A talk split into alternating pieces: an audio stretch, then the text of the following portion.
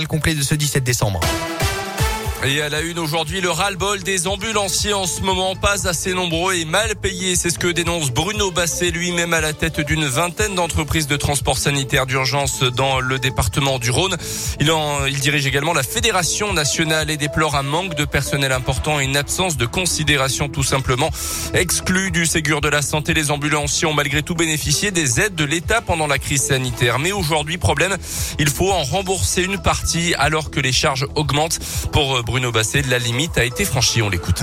La reconnaissance n'est pas là, mais pire que la reconnaissance, euh, on n'est pas entendu. L'État euh, n'a pas révisé euh, pour l'activité du transport sanitaire urgent la grille tarifaire depuis 2008, alors que l'assurance maladie a validé le principe d'une revalorisation. Comment voulez-vous que les ambulanciers restent à ce métier-là quand un ambulancier à qui on va confier la vie de nouveau-nés, de personnes âgées, de patients dialysés et qui va être rémunéré 10,87 euros de l'heure? Par rapport au poids de la responsabilité où c'est des vies humaines qui sont confiées à des professionnels de la santé, on se dit que notre système de santé est complètement en décalage avec euh, la réalité. Il y a une terrible souffrance.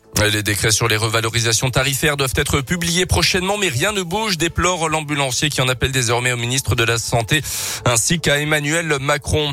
Une fin de cavale mercredi soir dans le Puy-de-Dôme. Un homme évadé depuis 9 ans d'une prison du sud-ouest de la France a finalement été interpellé sur le parking d'un supermarché à Issoire. Il était connu pour meurtre, vol à main armée. Cet homme d'une cinquantaine d'années a été appréhendé par une vingtaine de gendarmes. Donc mercredi, c'était en début de soirée. Il vivait depuis 2012 dans la totale clandestinité. Il a été présenté à la justice hier et incarcéré à Rion avant un éventuel transfert plus tard dans une prison près de Toulouse. Lui était mis en cause dans une affaire de harcèlement moral alors qu'il dirigeait l'EHPAD de Tauve entre 2010 et 2013. Un ancien directeur de maison de retraite par intérim a finalement été relaxé par la justice.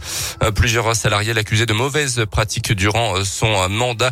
L'établissement euh, qui va finalement fermer ses portes en 2019.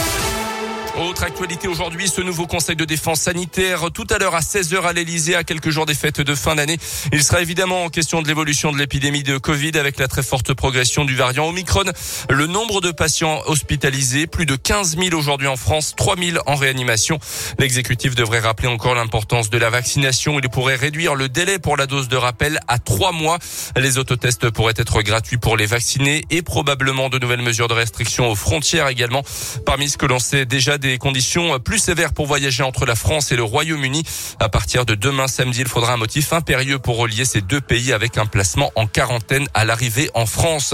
Les départs en vacances, ils se feront de manière un petit peu plus sereine à la SNCF. Le trafic des TGV sur l'axe sud-est sera quasiment normal ce week-end, a annoncé à la compagnie hier après la levée du préavis de grève par la CGT et Sudrail. Trafic en revanche très perturbé aujourd'hui quand même, avec environ un TGV sud-est sur deux annoncé sur cet axe entre Paris-Lyon, les Alpes Marseille et la Côte d'Azur. La fin de la garde à vue pour la nouvelle compagne de Cédric Jubilard, ressortie libre hier du commissariat.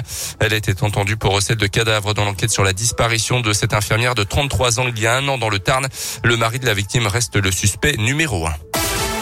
Le foot pour terminer avec les 32e de finale de Coupe de France ce soir. Euh, le Clermont Foot se déplacera demain après-midi à Nîmes pour affronter un club de régional 2, chemin bas d'Avignon.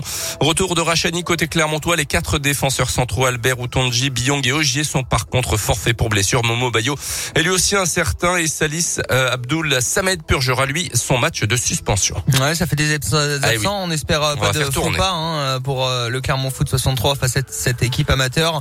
Match face à Strasbourg ensuite en Ligue 1 mercredi. Vous avez gagné vos places tout au long de la semaine sur Radio Scoop. C'est le cas de Johan ce matin. Johan, on le félicite encore. Il nous écoute depuis la Corrèze. Voilà, hein, Radio Scoop, c'est pas uniquement le 63 et le 03. C'est vrai. Mais la Corrèze aussi qui eh ben, nous écoute et ça fait plaisir.